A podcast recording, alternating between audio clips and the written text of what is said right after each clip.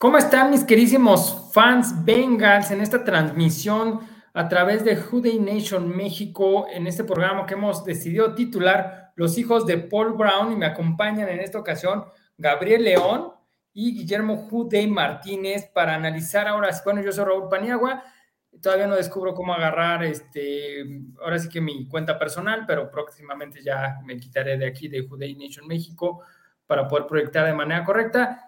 Y pues bueno, en esta ocasión vamos a analizar lo que es lo que vivimos en el draft, eh, la calificación, qué tal nos pareció eh, y pues si las necesidades satisfacieron al equipo o no. No sé quién quiere empezar de los dos, este Memo, Gabriel, ¿qué les pareció el draft? Adelante, digo. Pues buenas noches a todos, gracias por, por, este, por estar aquí en este espacio. Eh, pues bueno, yo he leído algo sobre, sobre la calificación del, del, draft de los Bengals, ¿no? Y hay, hay opiniones como, como un poco divididas porque hay quien piensa que fue un draft, eh, pues le dan una calificación de B menos. He visto otros, otras, otros portales en donde se le da una calificación de B, de B más. Eh, en ningún lado he visto una calificación de A.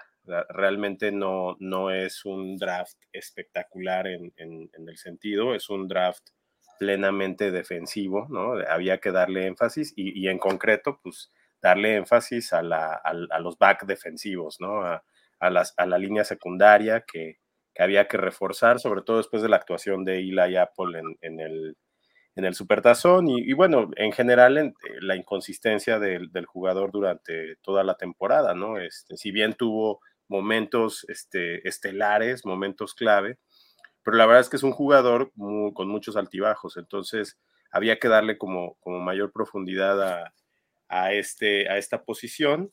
Por otro lado, pues la salida de Trey Waynes, que ya lo hemos platicado, eh, y, en ese sentido, pues eh, después de lo que vimos en, en, Agencia Libre, en donde se hace un trabajo fuerte para reforzar la línea ofensiva, se trae un centro, un tackle y un guardia, eh, pues lo esperable, lo esperado era que, que Cincinnati se enfocara en reforzar pues, la unidad defensiva, ¿no? Lua Narumo habrá seguramente levantado la mano y, y dio refuerzos eh, en esta parte del back defensivo. Y entonces se trae eh, de inicio a un jugador, Daxton Hill, de Michigan, de los que para muchos o para algunos es considerado todo un robo. En, en, la posición 31 que le tocó elegir a Cincinnati, era un jugador que, que, que se proyectaba probablemente pudiera haber salido eh, antes eh, Cincinnati lo toma, un safety, pero un safety como versátil, porque parece que tiene la capacidad y ha jugado en, otras posiciones, en la posición de corner, eh, en la posición de safety, y hay quien dice que incluso podría ser utilizado como en equipos especiales, ¿no? También, o sea, toda esa versatilidad la da, la ofrece este jugador. Y después en segunda ronda viene otro, otro, otro safety, para sorpresa de todos, ¿no? Porque si bien este, se, buscaba reforzar el, backfield, perdón, la, línea secundaria, la, defensiva secundaria, eh, pues pensábamos más bien en un corner, ¿no? Y, de repente nos llega otro safety, a pesar de que tenemos una, pareja de safeties muy sólida en Jesse Bates y en, y en Bombell, eh, y este jugador, Cam, Cam Braxton, ¿cómo se llama? Cam Taylor Britt. Cam Taylor Britt, gracias, Este, pues un jugador muy fuerte, muy rápido por lo que se veía. Creo que tienen el mismo tiempo de, en, las, en las 40 yardas, este, ambos jugadores, Daxton Hill y él. Jugadores muy rápidos, muy físicos y en términos generales, el draft de Cincinnati está siendo catalogado como un draft sumamente físico, ¿no? De jugadores muy atléticos, jugadores muy fuertes.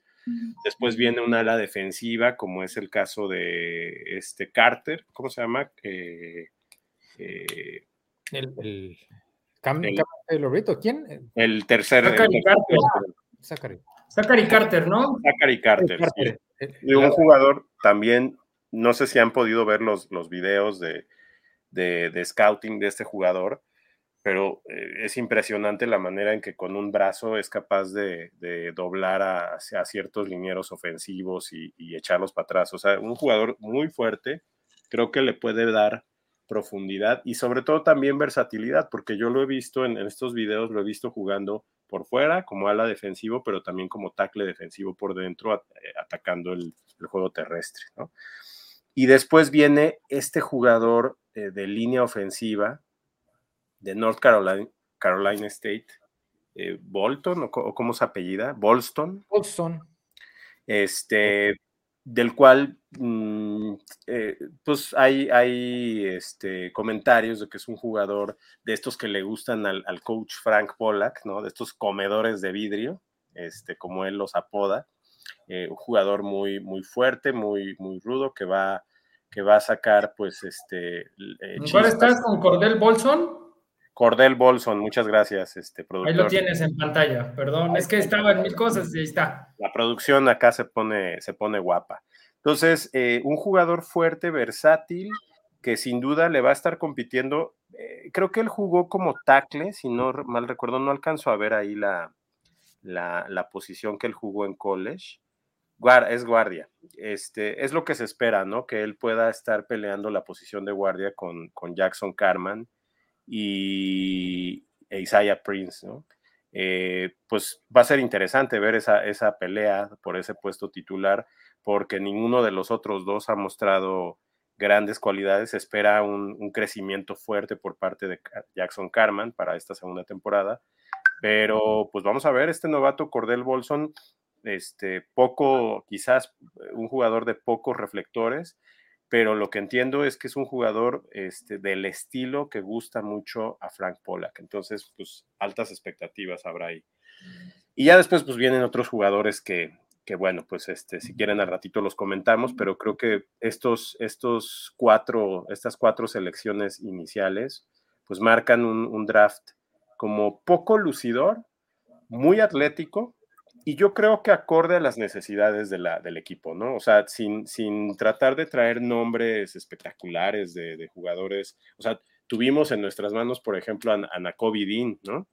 En, más de, un, de, una, de una vuelta y, y sin embargo no, no se decantó por este jugador, que quizás hubiera sido ideal asociarlo con Logan Wilson.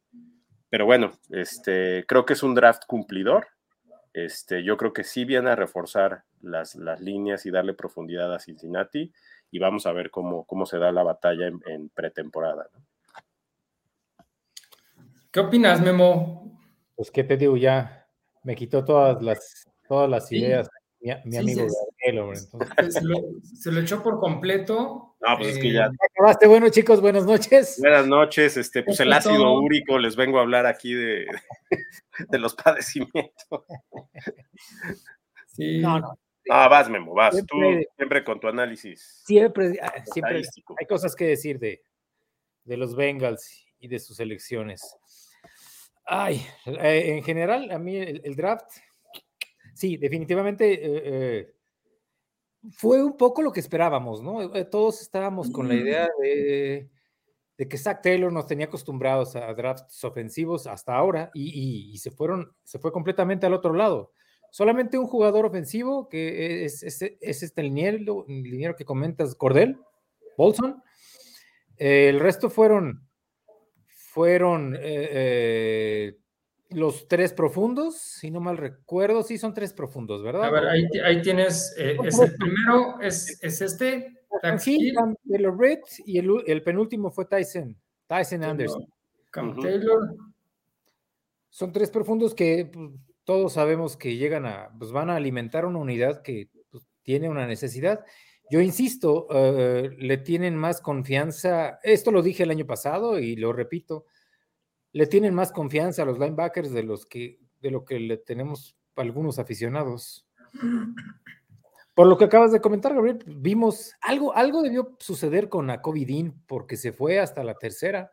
Pues el tamaño, ¿no, Memo? Este, se dice que es un, linebacker que no da el tamaño, mide 1,80. Entonces imagínate ya ponerlo en profesional, quién sabe, o sea, pero fue el mejor defensivo de Georgia, no, no lo podemos claro, Claro, y vamos, la mitad de la defensa se fue en la, de Georgia se fue en la primera ronda. Cinco, cinco, jugadores defensivos se fueron en la primera ronda y ninguno Nakobe La verdad es que el robo del draft, creo yo, se lo llevó las Águilas de Filadelfia con ese jugador. Estoy de acuerdo. Como dices, es un eh, puede ser un riesgo, pero, pero si el tipo tiene velocidad y aprende y aprende a taclear o aprende a, hacer la lectura de, eh, por, lo menos en su posición, para, pues para defender en, una ofensivas aéreas, que es lo que, es lo que se manejan más hoy en día en la NFL, el tipo puede ser un hitazo. Por ejemplo, para tomar a, las alas cerradas, ¿no? Que, eso ha sido pues un talón de Aquiles de nuestra defensiva, ¿no? O quizá algunos receptores de talla pequeña, de, de menor talla, que, pues, de trayectorias cortas, ¿no? Un slot, por ejemplo. Ya veremos, ya veremos. pero, yo, por ejemplo, yo sí siento que se hizo un draft pensando ya en darle una mayor velocidad a la secundaria y además pensando bastante en la sustitución de lo que viene siendo los jugadores que están ahí, ¿no? Un Bombel que probablemente lo veremos ya nada más unos dos años más. Eh, Bates, no sé si continúe o no. Apple definitivamente, o sea, está renovado, pero creo que se espera que le quiten la titularidad. Entonces, vamos a tener una secundaria que ni siquiera creo que esté pensada en, nuestros rivales de división. Yo creo que está pensada ya más en rivales ya de la, de la conferencia, ¿no? Por ejemplo, ya poder combatir contra unos, unos Bills que tienen una versatilidad en pase también muy buena. También pensando un poquito contra Chargers, que está ahí Herbert. ¿No? Y que también tienen mucho pase profundo. Y por ahí yo creo que va el tema, o sea, como dicen, a lo mejor no es que tengan confianza con los linebackers, sino a lo mejor no es la prioridad, sino la prioridad es evitar que te lancen esos pases largos, no sé. Pues sí, pero, pero también habría que pensar, perdón, Memo, rápido, este, pues el trabajo que hicieron en el draft los equipos de la división, ¿no? Porque, por ejemplo, he visto la valoración que se está haciendo del draft de los Cuervos y sí le dan un puntaje sobresaliente a lo que hicieron ellos, ¿no? Eh, claro que para mí la mayor duda de los Cuervos siempre va a ser Lamar Jackson, ¿no? Y, y lo he dicho, la verdad es que Lamar Jackson no está al nivel de Joe Burrow. Eh, no, no, no. Tampoco creo que esté mucho menos, eh, tampoco al nivel de, de Deshaun Watson. Y por otro lado, eh, este Pickett, ¿no? El, el, coreback que seleccionan los, los Pittsburgh Steelers, pues, pues, tendrá que tendrá su temporada de novato, seguramente pagará derecho de, de, suelo. Entonces, realmente pienso yo que el, el, tiro, pues sí, con los cuervos se puede dar, a nivel de la defensiva de ellos, que sí, pues sí luce imponente, pero la mayor duda de los cuervos es Lamar Jackson y yo, la verdad, desconfío mucho de la capacidad de este, de este coreback. ¿Algo ibas a comentar, Memo? Sí, probablemente eh, el equipo, pues quizá, como dices, está pensando, está pensando eh, en el resto de los rivales de la división, perdón, en el resto de los rivales de la conferencia, pero no, no, no puedes dejar de lado la, la división, porque como sea, son seis partidos, ¿sabes? Y si no, vamos, tener un récord perdedor en la división pone en riesgo tu pase a playoffs. A un 2-4 eh, dentro de la división, híjole, no tengo la estadística a la mano, pero yo no creo que sean muchos los equipos que estén en playoffs, hayan pasado a playoffs con un récord por debajo de 500 en sus, en sus respectivas divisiones, ¿verdad? Entonces, eso, esas son las, esa es la, o debería ser la, el criterio principal para, pues para cualquier equipo, me imagino. Bueno, por otro lado, eh, por otro lado, siento que el, trabajo de Bengals, insisto, yo, ay, yo a los linebackers les, les tengo un poquito todavía, un poco de, de desconfianza como sea, como sea nuestra, bueno, la defensa, nuestra defensa pues cumplió, pero... Es justo lo que te iba a decir, la defensa cumplió bastante más de lo que esperábamos la temporada pasada. Pues, sobre, todo la defensa, eh, para, para contener el ataque terrestre. El, el, ataque aéreo sí tuvo como altibajos, ¿no?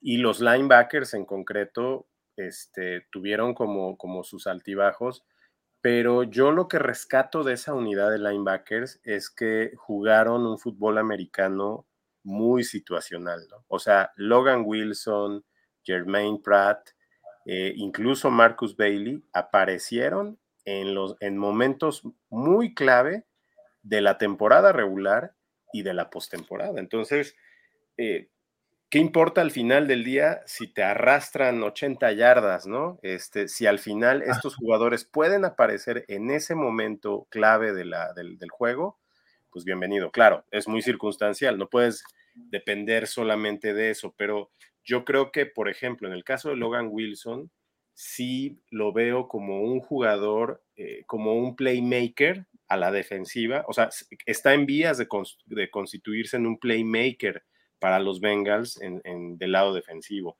Sí le veo madera a este chavo, por lo que ya demostró en esta segunda temporada. Yo pienso que esta tercera temporada para él va a ser una temporada de explosión.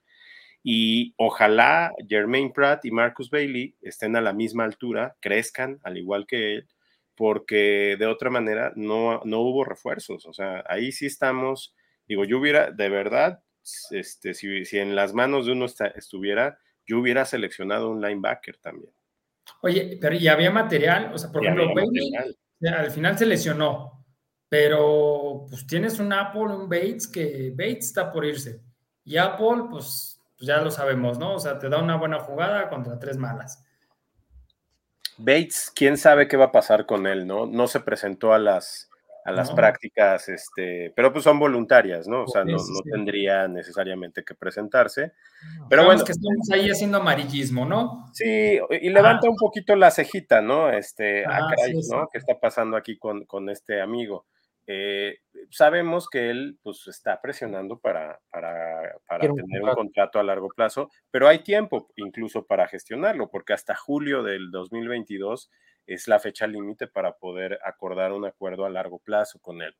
Eh, siento que ahí Cincinnati pues tiene que, que, ceder, o sea, al final creo que este cuate se lo ha ganado, ¿no? Se lo ganó sobre todo en esta última temporada y sobre todo en la postemporada, el, el cuate jugó con, con muchas alturas, entonces creo que no se debería de arriesgar.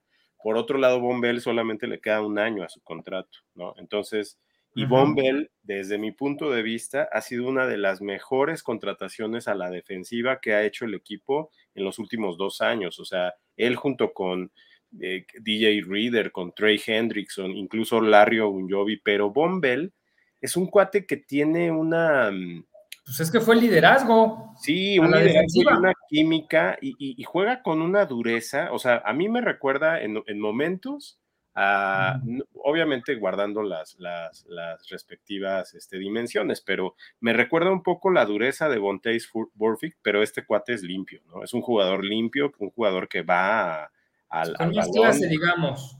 Claro, no, sí, el, otro sí era un atascado, pero, pero este cuate es duro, es, es, un, es un safety fuertísimo que le da muchísima presencia a la unidad y, pienso que Cincinnati debería de conservarlos a ambos. Aunque ya le va a dar profundidad con estos jugadores, yo no creo que ellos debieran de ser necesariamente la respuesta del futuro. Estos partes, pues Jesse Bates es joven. Bombel, Tiene 27 años, acabo de checar, 27 años.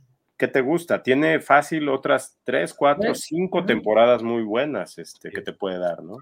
Y Bombell, no recuerdo bien qué edad, es un poco más grande. No, Bombell es el que tiene 27. o sea, fíjate, Jesse Bates debe tener como 25, 24 años. Ajá, así es. Entonces son jóvenes, realmente creo que sí les debes de dar un, contrato acorde a su desempeño. No, y sobre todo considerando eh, pues la manera en que, que pueden empujar los, los novatos. Recordemos que menos de la mitad, la verdad es que son pocos los jugadores que se seleccionan en el draft que se, que se pueden establecer como jugadores a largo plazo en esta liga. Es la NFL, es la liga más, es la liga más complicada. Y yo no creo que sean malos atletas. Yo tengo la idea de cualquiera que llegue a la NFL es un buen, es un jugador. pero pues hay algunos mejores. hay muchos mejores, ¿no? Imagínate. Nada más consideramos eh, cuántos, cuántos colleges hay, eh, 100, 200, no lo sé, no sé, y cuántas, ah, claro. cuántas ligas tienen de colegial. ¿Cuántas divisiones? ¿Cuántas? De, todo ese, de todo ese universo de jugadores, ¿cuántos llegan a la NFL por, por draft? 268, algo así, por año. Ah, sin, considerar, obviamente, a los jugadores que contratan como agentes libres no drafteados. Entonces, al final ya ves que muchos de esos jugadores pues, se quedan en el camino, les hacen pruebas en los partidos de pretemporada. Y, pues, Simplemente, Memo, ¿cuántos, ¿cuántos jugadores integran el roster de un equipo? Estamos hablando de 60 jugadores. 56, el roster son 56. Como 56. Vamos a cerrarlo en 60. 60, ponlo en 60, ajá. Más todos los que están en, ya sabes, en el campo de concentración. Sí. Eh, multiplícalo por los 32 equipos de la liga. Estamos hablando de 1.800 jugadores este, con un espacio eh, en la liga, ¿no? Por supuesto, de todos los niveles y lo demás. 1.800 jugadores y algunos de ellos se perpetúan por 5, 10, incluso, bueno, ya si hablamos de Brady, pues este, 20 años, ¿no? Casi, casi. Entonces, la producción de jugadores desde el college es brutal, pero es mínima la, cantidad de gente que va a llegar y, es todavía menor la cantidad de gente que se va a, quedar, ¿no? Claro. Que, la va a retener la, la liga, ¿no? Entonces, sí, la competencia la verdad es durísima y, tener estos jugadores como, como de la clase de Jesse Bates, de Von Bell, eh, que sin ser necesariamente los jugadores con mayor reflectores en, en el equipo, son jugadores sumamente valiosos, por, por, sobre todo por los intangibles que le ofrecen al equipo, ¿no? Más allá de que son excelentes atletas, de que son muy capaces, son muy rápidos, son fuertes, son duros, pero, pero, pero también tienen otras cosas como liderazgo, como, como presencia, como, como voz en el vestuario, o sea, son cosas muy valiosas y si ya los encontraste y los tienes, reténlos. Hay que retener talento también. Yo creo que por eso también eh, se dedican o agarran a lo que es la secundaria en este draft para también que agarren ese liderazgo y que le empiecen a aprender a estos jugadores, ¿no? O sea, Jesse Bates, ya chequé, tiene 25 años, o sea, le queda todavía muchísimo. Tiene la edad de Burrow. Ándale, exacto. Pero tiene un año o dos años más de experiencia. Eh, es correcto, y, tienes estos chavos que a lo mejor en el draft no son así como que, uh, el wow, pero que a largo plazo te van a dar mucho, ¿no? Y te van a permitir también llegar a una negociación, por ejemplo, con, con Bates, de decir, oye, pues, pues no es que no, es, no eres equiparable, vaya, tú eres un gran talento, pero pues tengo acá otro talento que no lo hace mal, ¿no? la, competencia siempre es buena, ¿no? En el, en el vestuario, eso está probadísimo. Exacto, entonces yo por, e, por, ejemplo, ah, de esto que dices, Pani, hay una cosa bien interesante que eh, si algo ha distinguido a Zach Taylor y a su staff de cocheo es que han ido en cada uno de los drafts en los que, en los que han estado al frente, han ido seleccionando jugadores que si algo tienen, en, eh, si hay algún común denominador en ellos, es que algunos de ellos son capitanes de sus equipos en college. Es decir, se traen gente de mucho liderazgo, de mucha presencia, más allá de, qué, universidad vienes, de qué programa, este, en qué programa has estado trabajando. Eh, el rol que utilizabas. El rol, el rol, eh, como que buscan mucho y cuidan mucho el rol de cada uno de estos jugadores. Oye, fíjate, tenemos una pregunta que dice Carlos Aguino. Buenas noches. Mi pregunta es si las dos primeras selecciones serían para compensar que bueno, Bates no se presenta a las prácticas. Nada que ver, ¿no? Justamente lo que estamos hablando, vamos. Jesse se da el lujo, Bates se puede dar el lujo de, no, de, faltar a las prácticas eh, voluntarias. Finalmente, el tipo es, si no el mejor, es uno de los mejores safeties de la liga. Por eso, ya lo comentamos, el equipo debe considerar eh, retenerlo siempre y cuando lleguen a un acuerdo lógico. no le pueden no pueden pagarle, no, no, no sé, no me da la impresión que Jesse Bates se pueda convertir en el séptimo mejor pagado de la historia. No, hay menos en Bengals, ¿no? Pero, a ver, pero Memo, tú estás diciendo algo bien importante. ¿Cómo anda el mercado de los, de los safeties en, en la liga? Más o menos promedio. Digo, sabemos que un corner gana mucho más que un safety, ¿no? Este, sí es más apreciado el, la posición de corner que la de safety, pero tampoco es que ganen cualquier cosa. ¿Cuál es el promedio? O sea, ¿cuánto ganan los cinco mejores este, safeties de la liga, ¿no? Este, hablando quizás, ahorita no se me viene uno a la, a la, a la cabeza, o sea, pero... Va a estar, eh, eh, en Pittsburgh va a estar el, el, debate con Minka Fitzpatrick. Minka Fitzpatrick, por ejemplo, ¿no? El tipo también es un excelente, es un excelente safety y van a, bueno. Deben de andar ganando alrededor de 13 millones de dólares por temporada, los, los elite, ¿no? Lo que pasa es que, bueno, sí, eh, poquito más a Marcus Williams le acaban de dar, aquí está, le dieron un safety justamente en, en Baltimore. Ah, le dieron por 70 millones por cinco años, está. O sea, estamos hablando de menos de 15 millones, ¿no? Como 14. 14, 14 millones. Ah, Digamos, eh, eh, un safety elite, ¿no? Ajá.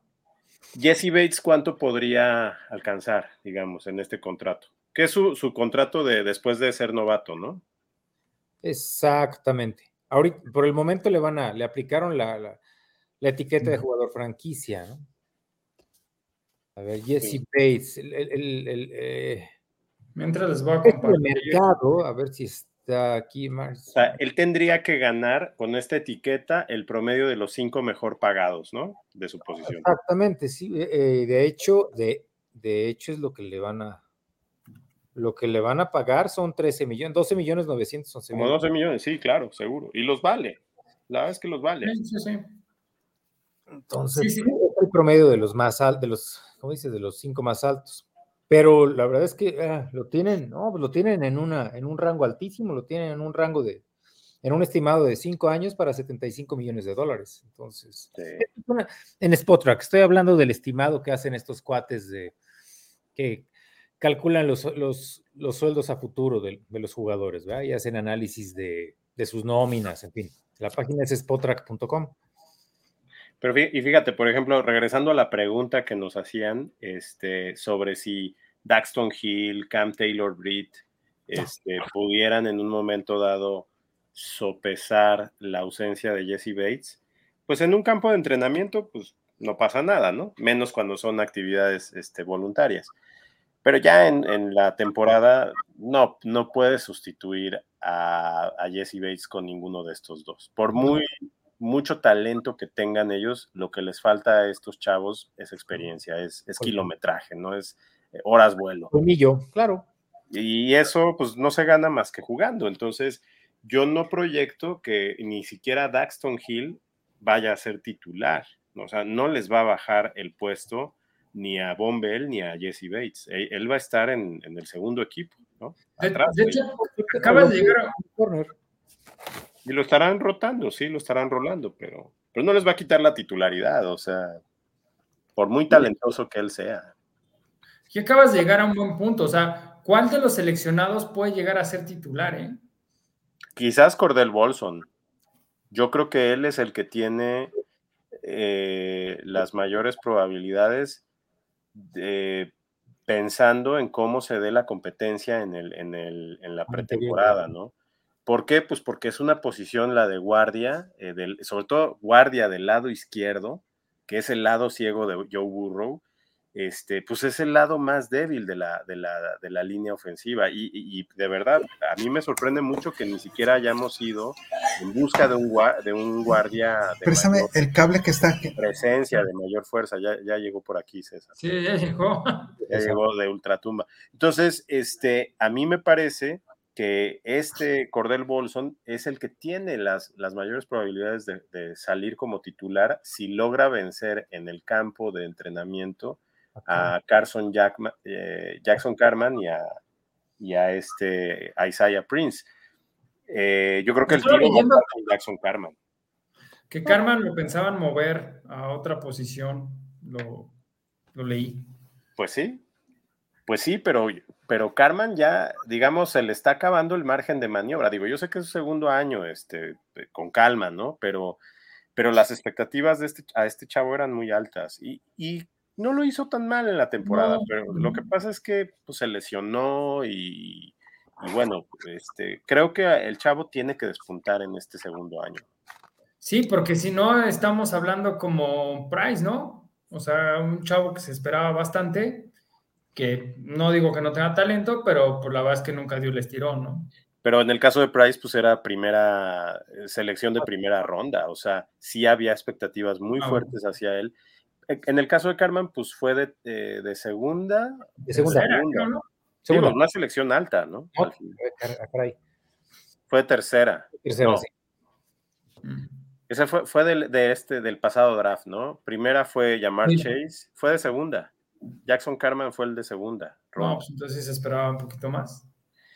Y, por ejemplo, y yo digo, bueno, sí no lo ha hecho mal, pero, pero la verdad es que sí tiene que mejorar notablemente para el, para el tipo de refuerzos que le trajeron, porque realmente se hizo un gran trabajo en agencia libre trayendo a estos tres linieros. O sea, eh, y, otra cosa, por ejemplo, en, el caso de este Jonah Williams, bueno, el, equipo al final ya decidió tomar la optativa del, del quinto año de novato.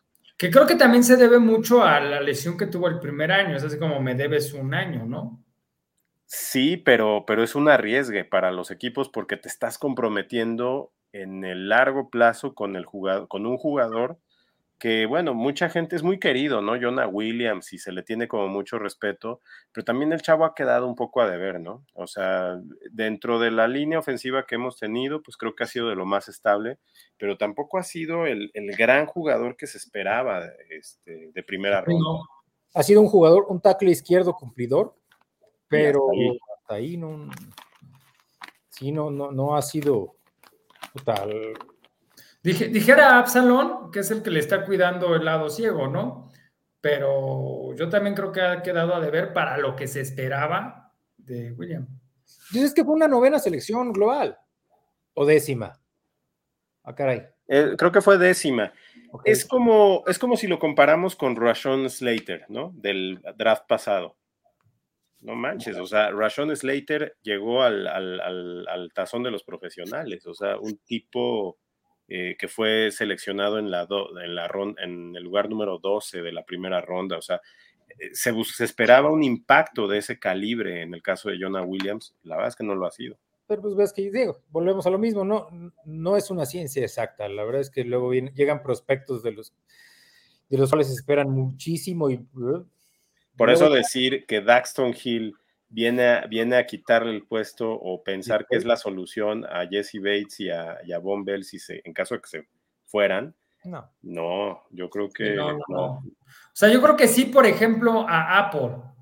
Apple, sí, claro. O sea, a ellos yo creo que a Apple lo, van a quitar. lo, que decía, lo que decía el mismo Zach Taylor, ¿no? Eh, eh, o, o a Narumo, eh, finalmente Daxton Hill tiene una versatilidad que puedes puede jugar como safety o puede jugar como corner. Entonces, pues esa es una ventaja para el jugador y para el equipo. Que seguro se va a decantar por una posición, ¿no? Difícilmente los están switcheando, ¿no? Este, claro. Busca especializarse en una. Pero habrá que ver, ¿no? Eso se definirá. Yo creo que este chavo dice: Yo le entro a lo que me digan, ¿no? O sea, yo le entro a hacer safety o a hacer Claro, lo que quiere ser titular, todo lo que, lo que quieran, ¿no? Si quieren, hasta me pongo de, de, conejito, si quieren. Claro, hasta, hasta hacer patadas de despeje, pero ya no, ya tenemos. Ya no, no, ya. Ya regresó el inmortal. Así es, ya tenemos pateador de despeje un año más. un año más, ¿eh? Qué padre, qué padre. Déjenle doy este, la bienvenida a César. César, ¿cómo estás ya después de estarte ahí peleando con el sonido y todo. ¿Qué onda? ¿Cómo has estado? ¿Cómo te pareció, eh, digamos, el draft?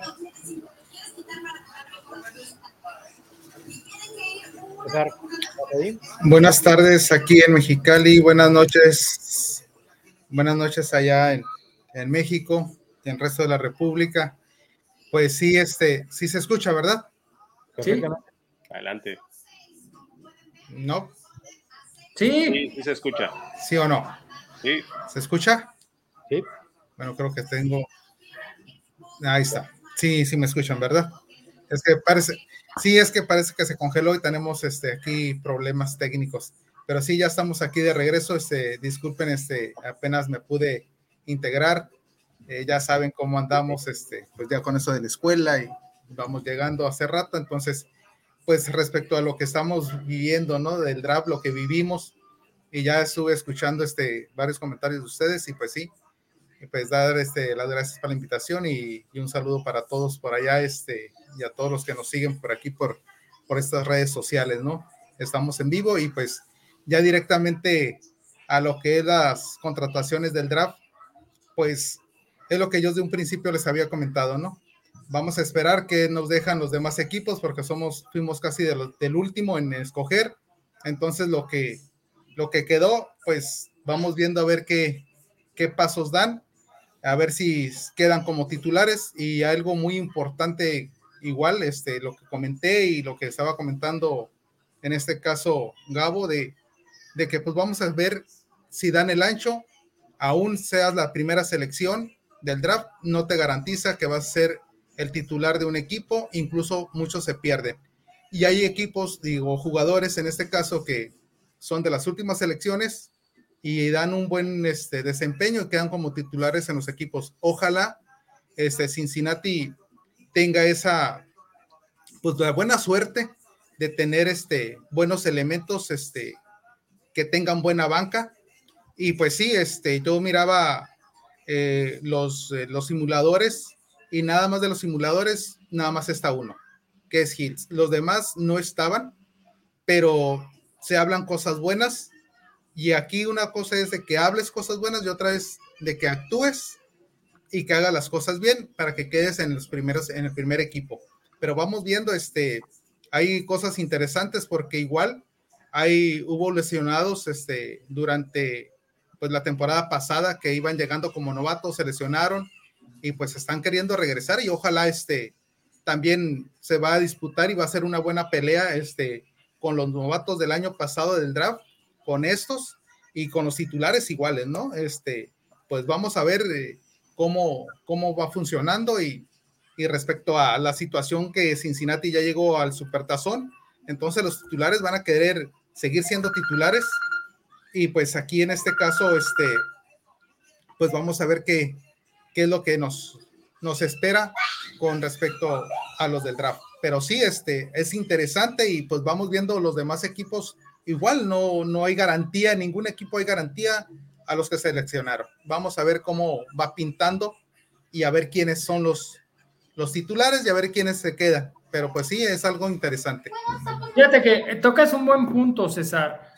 Eh, muchas veces vienen las calificaciones de los drafts, pero lo que mencionan también muchos expertos es, o sea, sí, efectivamente eh, es un buen draft o un mal draft, pero lo que se tiene que ver es que esos jugadores qué tanto se acoplan o no a la NFL. O sea, ya deja el equipo, ya la NFL, allá este alto rendimiento, y ya, o sea, no es lo mismo venir de colegial y, y ser eso. Y entonces ahí entra también una característica muy buena que tú mencionas, Gabo, que Cincinnati se ha dedicado a tener a los jugadores que han sido líderes en sus equipos, o sea, más que la posición, y eso creo que dice muchísimo, ¿no? Sí, este, yo, yo, mira, yo creo que la batalla va a ser fuerte en la pretemporada.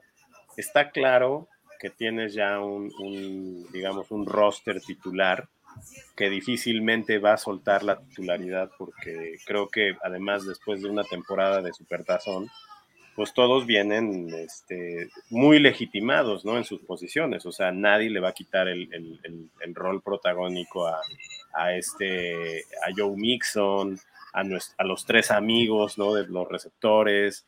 Eh, solamente la línea ofensiva es en un momento dado eh, la que podrá en un momento dado entrar en una dinámica de mucha competencia.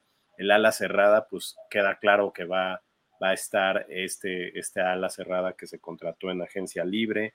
Eh, difícilmente los, los, suplentes, por, por mucho que a Lalo le duela su MVP Moss, pues no va a estar en la titularidad, eso es un hecho.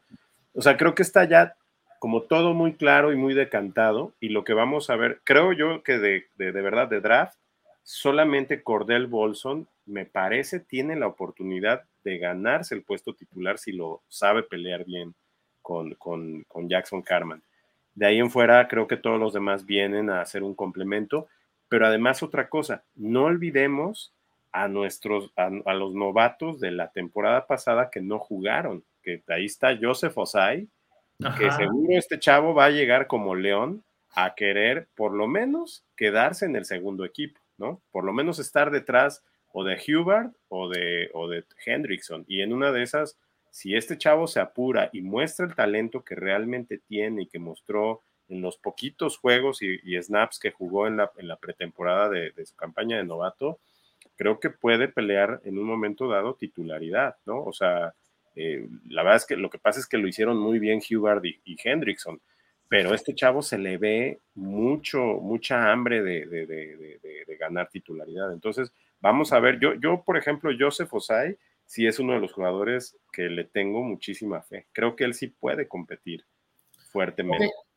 Oigan, pues si les parece bien, entremos a las conclusiones y de aquí voy a pasar primero con César, que creo que es el que se extiende un poquitito más, para, eh, pero, o sea, César, dame tus conclusiones sobre el draft, un poquito quitando al lado que a veces nos mencionas que es como que lo que nos tocó, o sea, como que lo que dejaron los demás equipos.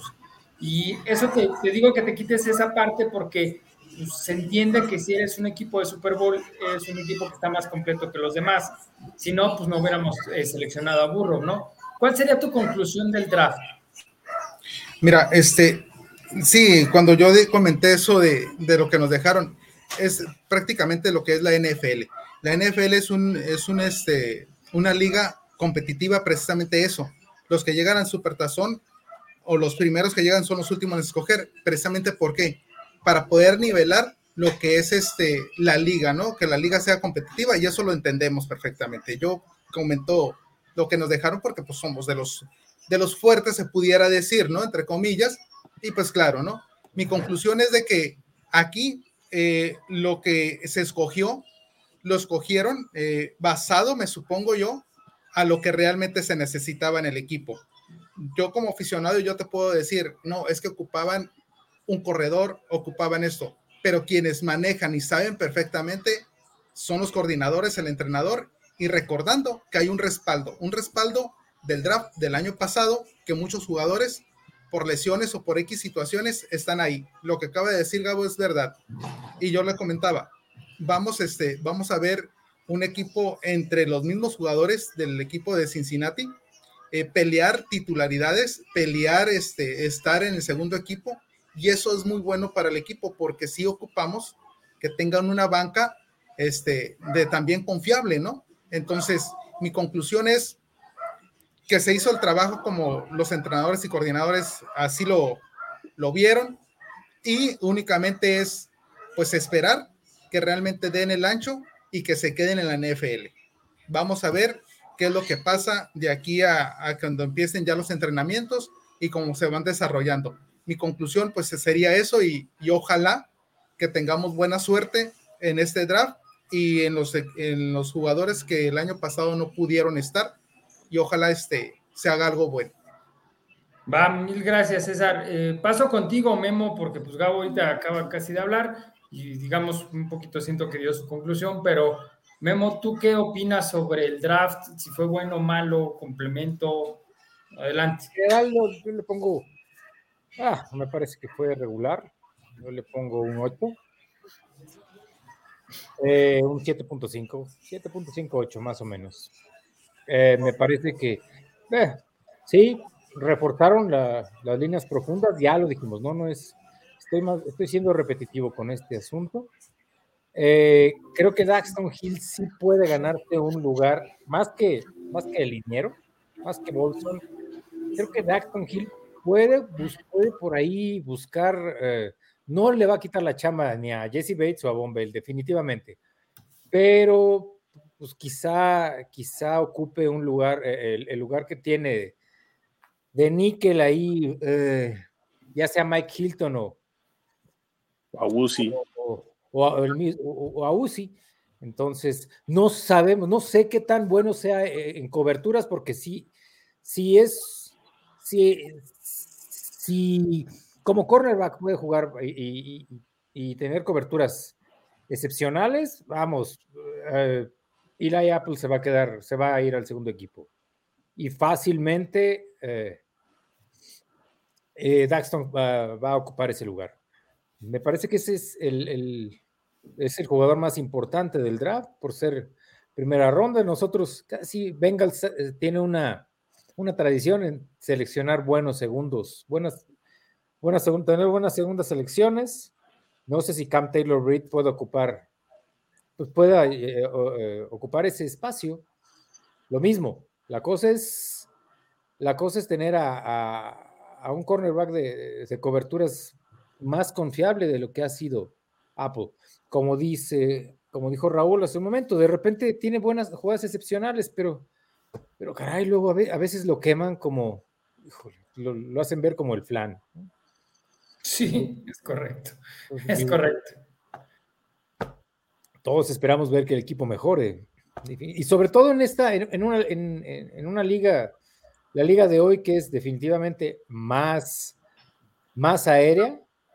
Eh, vamos a ver, pues, como dijo Gabriel, eh, Osai va a llegar a, reforzar la unidad, por suerte.